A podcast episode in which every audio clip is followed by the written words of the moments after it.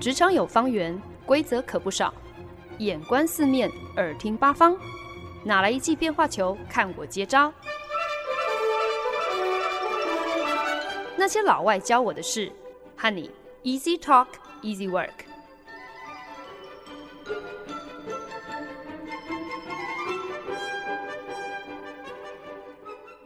您现在收听的是《那些老外教我的事》，我是节目主持人焕恩。趁着新的一年呢，那些老外教我的事也顺势推出了一个全新的系列单元，就叫做“你没听过的百老汇”。那跟大家介绍了去年年底刚刚过世的美国音乐剧重量级作词作曲大师 Stephen Sondheim。他离世的消息传出之后，隔两天的周日，在纽约的时代广场，就有一群百老汇的剧场人发起了一个追悼活动。出席的人呢，包含了因为这个音乐剧《Hamilton》而大红大紫的 Lin-Manuel Miranda，以及跨足流行乐百老汇曾经发行多张畅销白金专辑的歌手 Josh Groban 等超过百人齐聚在时代广场的红色阶梯，一同高歌 Stephen Sondheim 曾经荣获了普利兹奖的音乐剧《Sunday in the Park with George》的经典歌曲《Sunday》。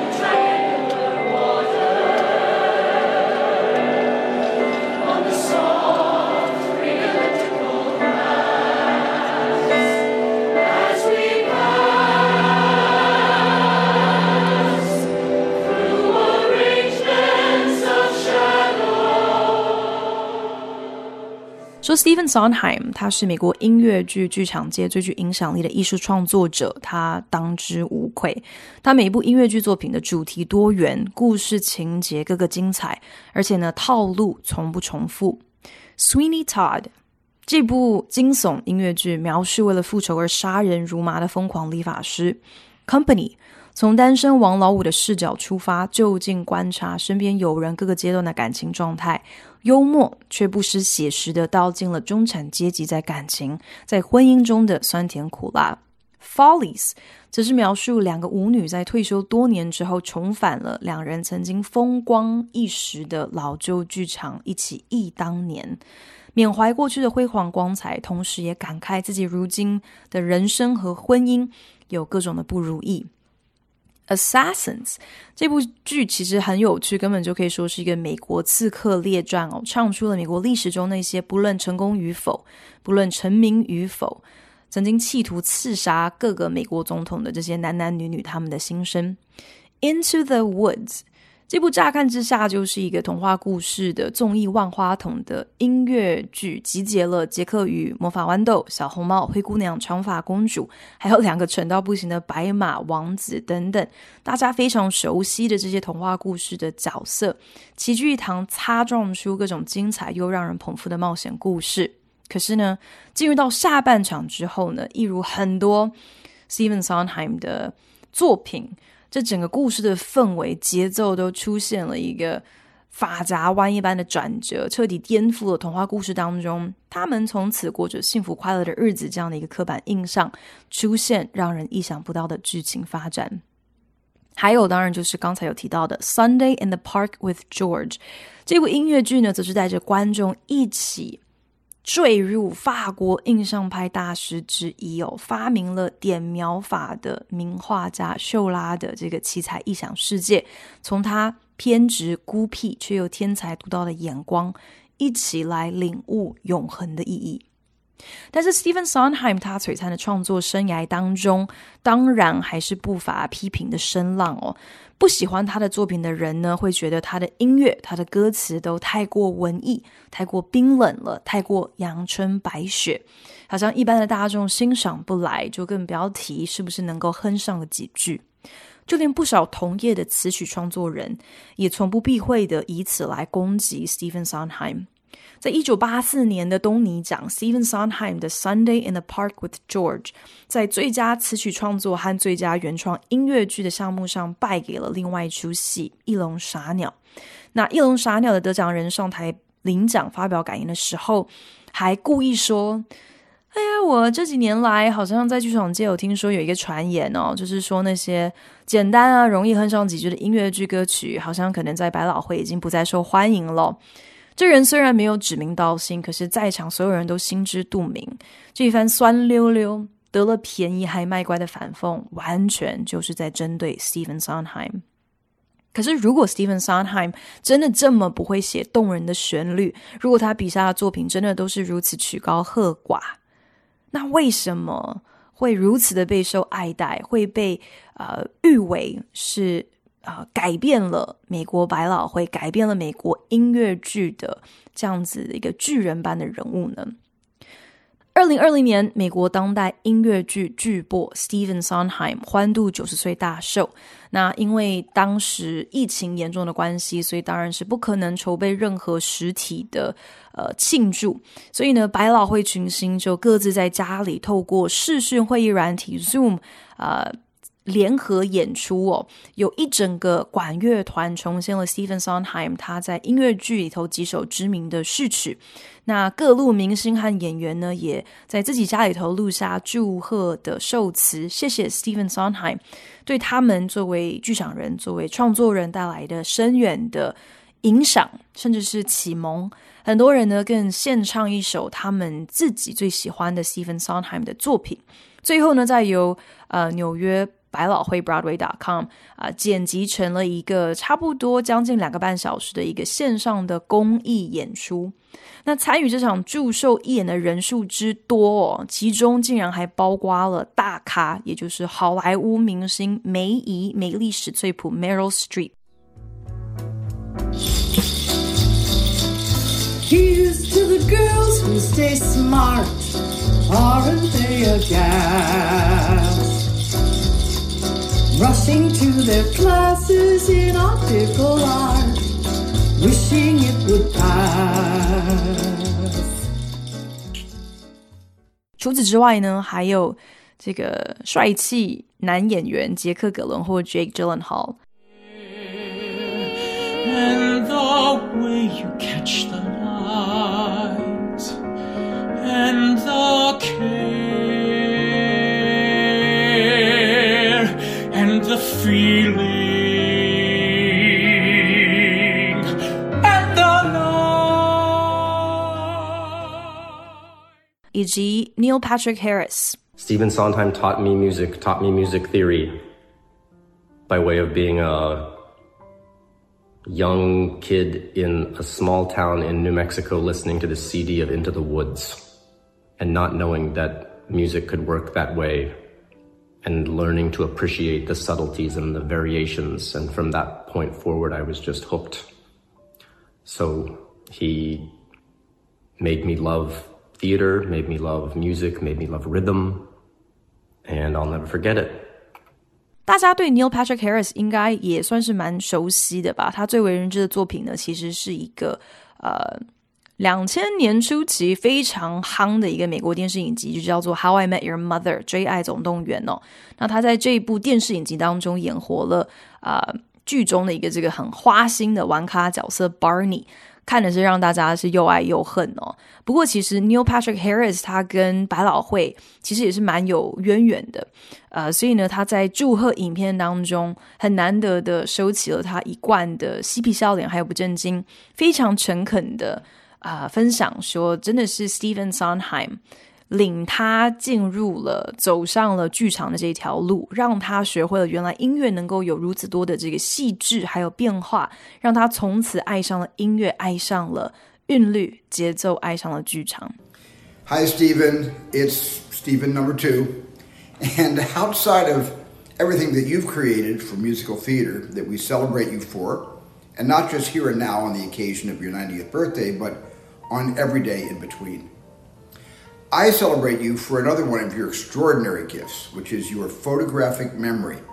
which is constantly updated by your love for movies. I mean, I thought I was supposed to be the film guy with all that archival knowledge, but it turns out you're that guy who knows more about Hollywood's cultural heritage than maybe me and Marty Scorsese put together. Look, anyway, what a blast it is to know you, and what an honor it's been to work on West Side Story with you this past year. For me, it was like going back to school and meeting my most favorite professor. Happy, happy birthday, Steve. 就连大导演史蒂芬史皮博也都凑上一脚，诶，还在影片当中自称自己相较之下不过是史蒂芬二号 （Stephen Number Two）， 非常推崇 Stephen Sondheim，他有如照相机一般过目不忘的超强记忆力。对于好莱坞的电影、还有文化、还有历史是如数家珍哦。虽然呢，Stephen Sondheim 说到底是一个百老汇的剧场人，但是他的电影知识之渊博。恐怕呢更胜史蒂芬史皮博加上大导演 Martin Scorsese 加在一起哦。那刚好在二零二零年呢，正是这两个史蒂芬为了要把 West Side Story 要把西城故事搬上电影荧光幕，非常密切在合作的这段时期嘛。所以呢，史蒂芬史皮博也形容这整个过程对他来讲，就像是自己重返大学，跟他最喜欢的教授一起上了一堂课一样的宝贵。向大师致敬的，当然少不了很多线上非常大牌的知名百老汇明星，还有很多都是那种赢得好多座东尼奖的得主，像是 Lea Salonga、Bernadette Peters、Kelly O'Hara、Mandy Patinkin。可是呢，或许呢，多次荣获非常多项东尼奖、金球奖提名的这个百老汇和电影明星兼编剧 Nathan Lane。他讲的这句话最一言以蔽之的概述了，就是 Stephen Sondheim 这个人。Here's my little show business adage for this evening. If at all possible, try to work with a genius. They're fun, they're smart, they're inspiring, and they tend to bring out the best in you. And that's the kind of genius Steve is. Nathan Lane 说：“如果可能的话，想办法和一个天才共事吧，因为天才都非常的风趣，非常的聪明，能够激励人心，而且最重要的是，天才往往能够激发出你最好的一面，而 Stephen Sondheim 就是这样的一个天才。”也是这样的一个天才，才迫使美国百老汇能够进入一个新纪元哦，让音乐剧的主题不再只是局限于简单的男女爱情故事，叙事的方式也不是好像很单纯的一个直线前进的呃手法，歌曲在音乐剧所扮演的角色也不应该只是好听的配乐跟伴奏而已。What's uh, successful? I don't know what you mean by successful. Okay. uh, but to, to work in a show, in a storytelling show, which is the kind of show I'm interested in, in which songs express the story, express the characters, carry the story forward, then the song is like, as Oscar Hammerstein taught me, a sort of little one act play in which you, you state an idea and then you develop it a bit and then you come to a conclusion. And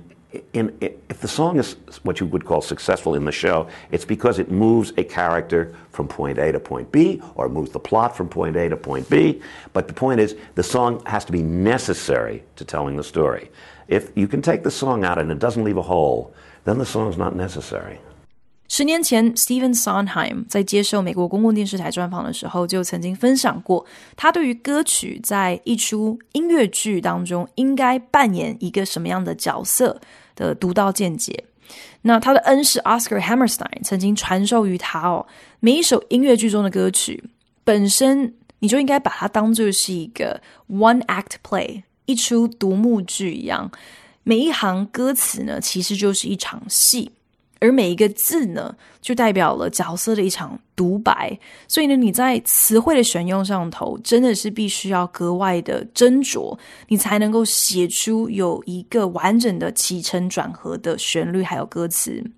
所以，如果你硬是要说到底怎么样子才叫做一首成功的音乐剧的曲目，那这首歌呢，必须在音符起落之间，能够将角色或者是将剧情从原本的一个原点推进到下一个目的地。在音乐剧当中，每一首歌都应该要有它存在的必要性。如果你剔除掉一首歌，对这一部音乐剧想要说的故事，既然毫无影响可言，那这一首歌它就没有存在的意义、存在的价值。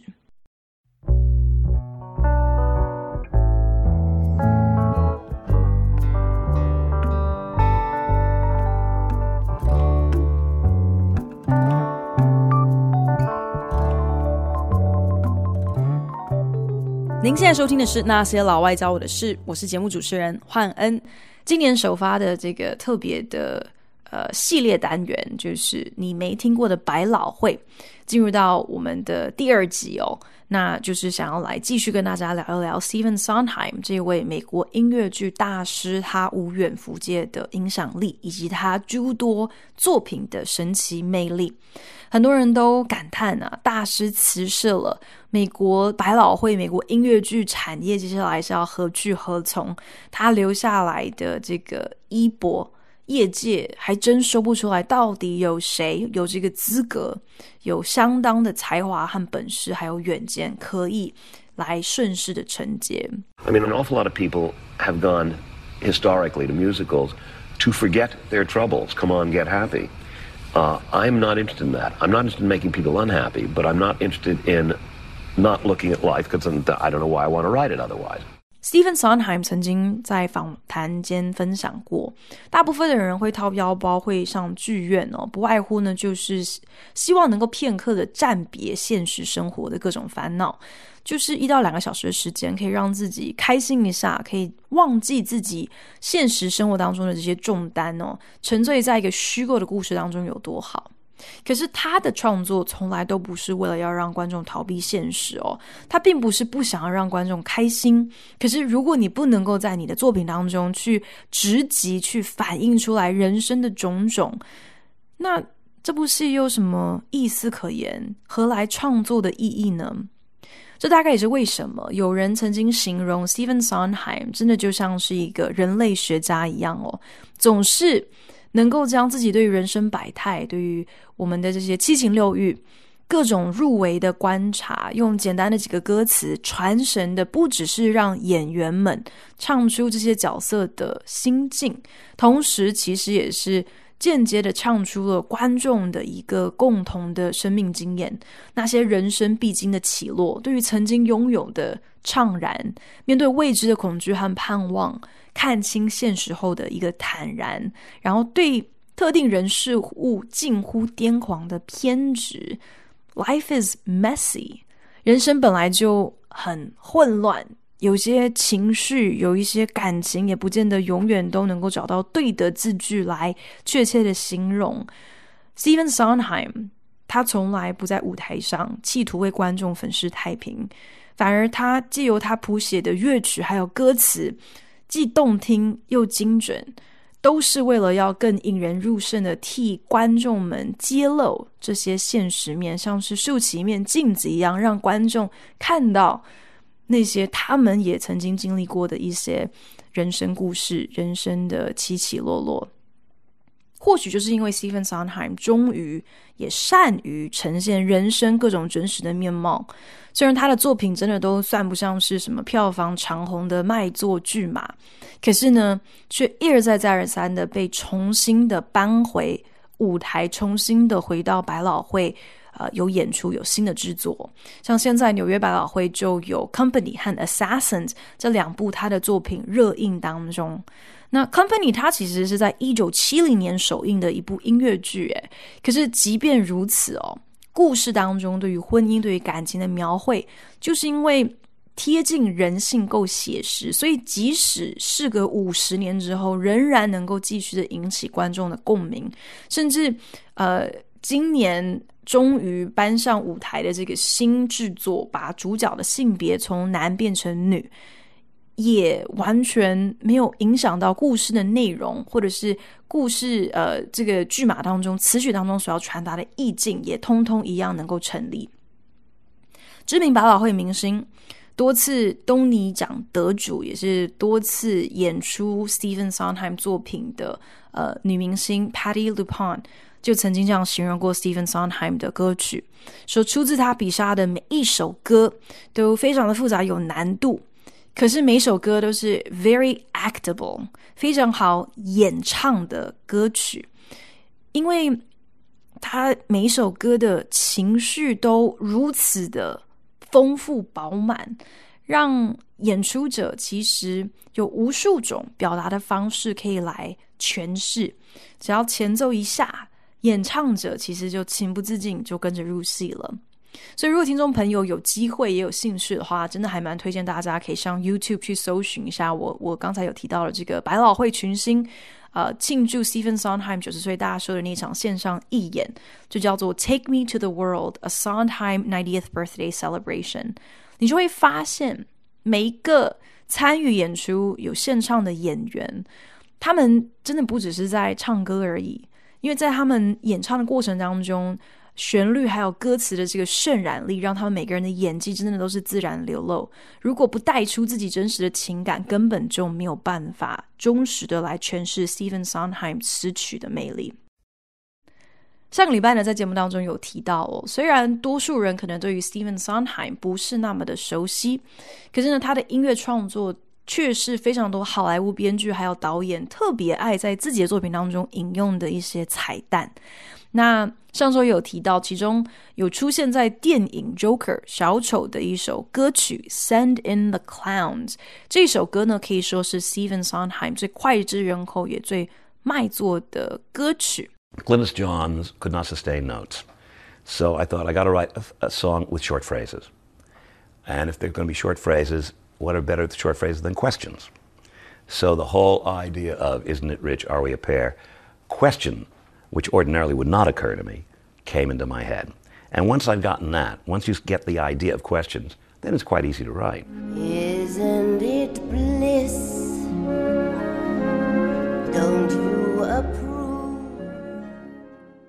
Stephen Sondheim 在很多访问当中呢，都曾经分享，其实《Send in the Clowns》这首歌背后有一个非常有趣的小故事，就是呢，这是在呃音乐剧《A Little Night Music》的彩排过程当中完成的一首，是 Stephen Sondheim 专门替当时饰演女主角的女演员 Glynis Johns 量身定做的一个曲子。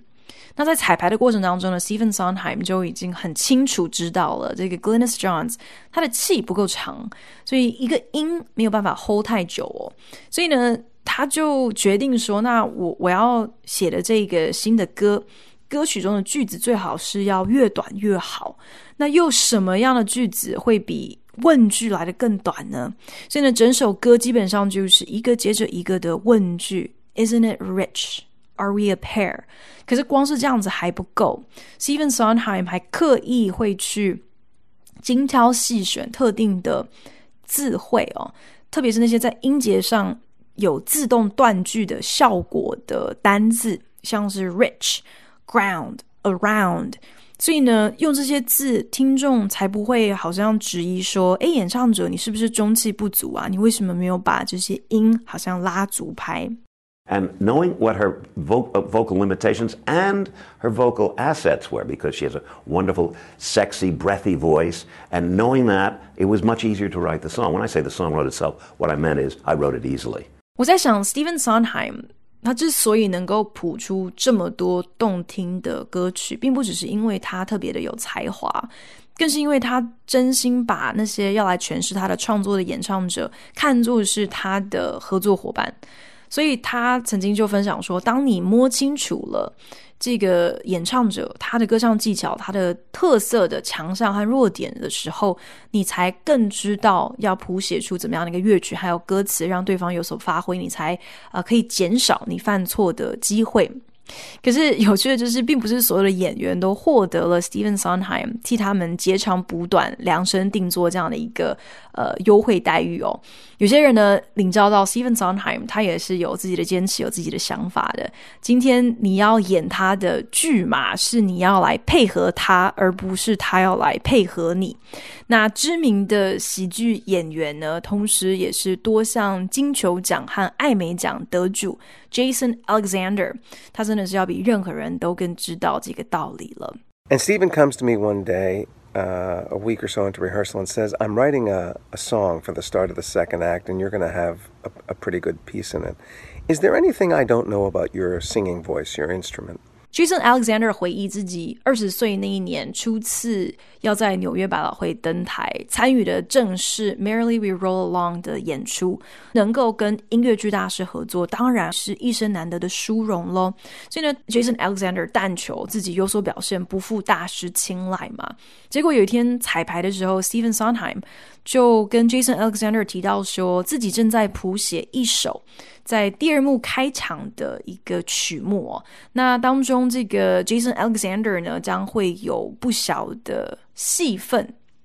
想说先问问看 Jason 他的歌喉啊什么的，有没有什么是 Steven Sondheim 应该要知道的？当一个大师问一个小喽啰这样的一个问题的时候，我觉得一听就知道这是一个陷阱题吧。如果你够聪明的话，你应该就要赶快就是非常的卑微的说：“哦，不不不，大师你说了算，你你怎样都好，你怎么写我就怎么唱。”但是呜呼哀哉啊，美国人就是没有这种敬老尊贤、明哲保身的文化。And I said, "Oh no, Stephen, I, I, I'm sure you, you, you must know everything you can possibly want to know about my, my voice." the, the thing you might not know is that I do not hear chromatics very well, sharps and flats. They're, I, I, don't, I don't do well with them. And he said, Oh, that's, that's good to know. He went away, came back a few days later, and sat down and played me my section in the song called It's a Hit. And it was nothing but chromatics. It was all tremendous sharps and flats. Hold it, folks, there's still the reviews left. Both the trib and the news left early. Just sharps and flats. 年轻的 Jason Alexander 很是受宠若惊啊！大师谱曲竟然还要先参考他的意见， 但好像还蛮识趣的。有先说：“哦，不不不，我的这个声音啊，有什么特色？相信大师你肯定是无所不知的。”诶，不过可能有一件事情你不知道，就是我对于这个半音音阶不是特别的在行啊。当下 Stephen Sondheim 听到了，就只只说：“哦哦，这样啊，OK，谢谢你让我知道。”隔天，当 Stephen Sondheim 跟 Jason Alexander 过了一遍他新写好的曲目当中，Jason 要负责演唱的部分的时候，他才赫然发现这首歌根本整首歌都是无止境的升降半截音。事已至此，如果是够聪明的晚辈，你应该也就摸摸鼻子认了嘛，就唉。可是呜呼哀哉，美国年轻人就是觉得有话直言是美德，因为每个人的意见不都应该是意见吗？And he sang it, and I turned ashen white, and I said, "Oh my gosh,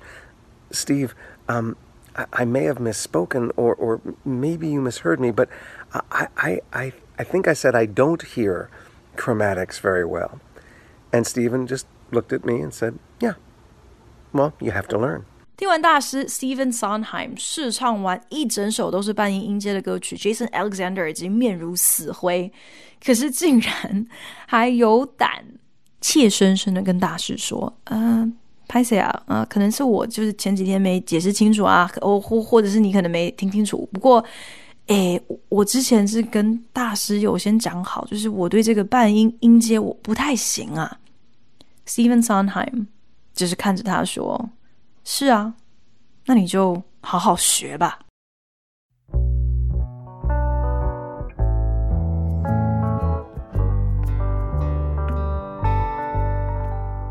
本节目由好家庭联播网、台北 Bravo FM 九一点三、台中古典音乐台 FM 九七点七制作播出。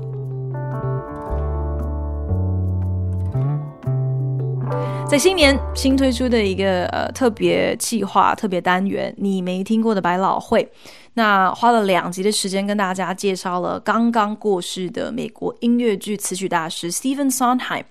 我自己其实呢，伊托拉库也只看过他的三部作品哦，《Into the Woods》、《Sweeney Todd》和《Sunday in the Park with George》。那头两部甚至还不是在百老汇看的。那《Into the Woods》其实呢是好多年前，我还在 Minnesota，还在 Minneapolis 的时候，因为朋友的邀约，说他刚好有认识一个朋友，在一个全华裔卡司的小剧团有表演，所以呢就找我，等于是充个人数，帮忙一起去捧个场哦。那当时我连《Into the Woods》的故事在讲什么都没有搞清楚，就这样傻傻头傻脑跟着去了。可是即使如此，我到现在都还记得自己在整个观赏的过程非常惊艳于剧情还有曲目，看完之后还意犹未尽。这到现在都还是我最喜欢的音乐剧之一哦。那当然，呃。大家可能也知道，就是《Into the Woods》这部童话故事歪传，后来其实也有被好莱坞翻拍成电影版本哦。所以如果呃大家有兴趣的话，其实也可以找出来来看一下。那我在二零一七年呢，抽中了这个 Sweeney Todd 在呃外百老汇的。演出的便宜票，那因为 Sweeney Todd 的剧情不是就是描述男主角是一个疯狂理发师，他在杀了人之后呢，这些尸首都是交由一个饼店老板娘料理变成人肉派贩售哦。所以当时演出的场地是一个非常迷你的剧场，可是呢剧组却非常有创意的把剧场改装成了一个复古的饼铺，那观众席呢就被安置在就是。顶铺的这个吧台跟卡座之间哦，观众甚至可以选购一个这个肉派套票，让你在开演之前可以先行入场，享用热腾腾的。好在不是人肉派，是牛肉派哦。可是其实也是用一个很创意的方式，让观众有一个身临其境的临场参与感。那当年呢，我之所以会在百老汇抢下这个 Sunday in the Park with George 的票，我。承认，我纯粹是冲着当时的制作，刚好是由杰克·葛伦霍饰演剧中男主角画家秀拉这样的一个角色哦，所以完全是一个迷妹在追星。只是我那个时候其实根本还没有搞清楚状况，有一点追错了星哦。尽管我基本上都是歪打正着才有机会看到了这个美国音乐剧大师的杰作，而且还不自知哦。可是我不得不说，这三部作品在我。观看的当下都让我印象非常的深刻。如果你没有事先做任何的功课，你真的想都不会想到，原来这三部作品的词曲创作都是出自于同一个人。因为呢，这三个故事不管是故事背景啊、剧情类型，还是旋律曲风，都完全的不同。那或许呢，也是因为呃，我依稀都还记得。自己当时在看到 Stephen Sondheim 的作品的时候，在根本还不知道 Stephen Sondheim 是何方神圣的时候，就已经深深受到他的音乐、他的故事的感动，所以才真心的觉得他的作品应该要让更多人来认识。就算再多花两集来聊 Stephen Sondheim，他到底有多天才、有多风趣，我相信肯定还是。呃，聊不完的，毕竟人家投注在音乐剧创作的生涯长达有七十多年。不过呢，我我更想在后续的你没听过的百老汇单元当中，跟大家一起更进一步的来认识他的作品。毕竟呢，我自己也有很多都还没有看过，还没有听过。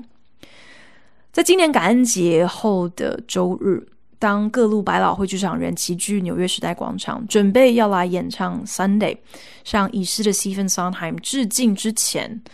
音乐剧《Hamilton》的创作人 Lin-Manuel Miranda 拿出了 Stephen Sondheim 的自传，朗诵了这么一段大诗。他在创作《Sunday in the Park with George》自己写下来的关于他的初心和对于啊、呃、这部戏的期许。This is the only lyric I've written that consists of one long, incomplete sentence. I wanted it to be like the descriptive caption you might read in a museum next to the painting. I hope that the tone would echo the permanence of the painting, which is not only a miracle of composition and innovative technique, but also a satirical piece of reportage. Stephen Sondheim 在书里面提到说，《Sunday》这首歌呢，是他写过这么多歌词当中唯一一首是由一个。 单一而悠长、没有任何结尾的句子所构成的歌曲，因为他想象这首歌的歌词就像是，如果今天你在美术馆欣赏秀拉这幅名画《大湾岛的星期日下午》的时候，在画旁边的解说字卡一样。他期待这首歌的调性能够呼应出这幅名画的永恒性，因为呢。这一幅奠定了点描法的杰作，不只是出色构图和创新技术的奇迹总和，它更是一幅滑稽的时事报道，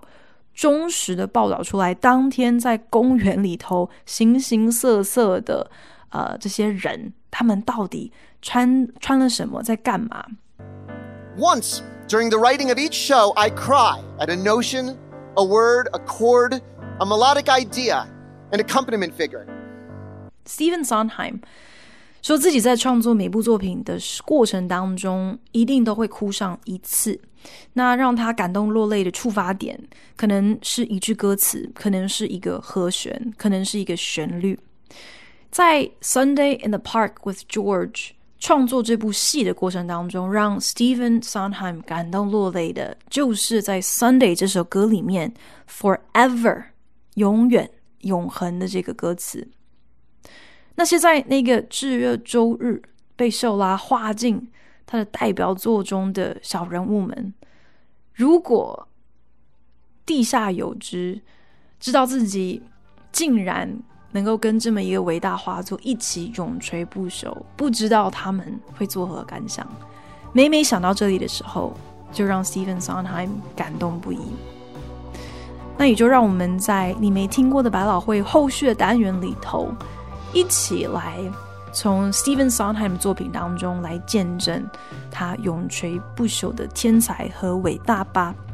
To be continued。谢谢您收听今天那些老外教我的事。我们下个礼拜同一时间空中再聊喽，拜。